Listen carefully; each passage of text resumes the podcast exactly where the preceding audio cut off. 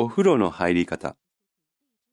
日本のお風呂の入り方を説明しましょう。まず、お湯に入る前に体を洗います。お湯は家族みんなが使いますから、お湯の中で体を洗ってはいけません。体を洗ってからお湯に入って温まります。その後、お湯から出てもう一度洗ってから、またお湯に入ってもいいです。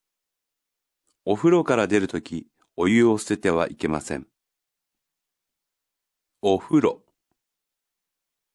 お湯、捨てる。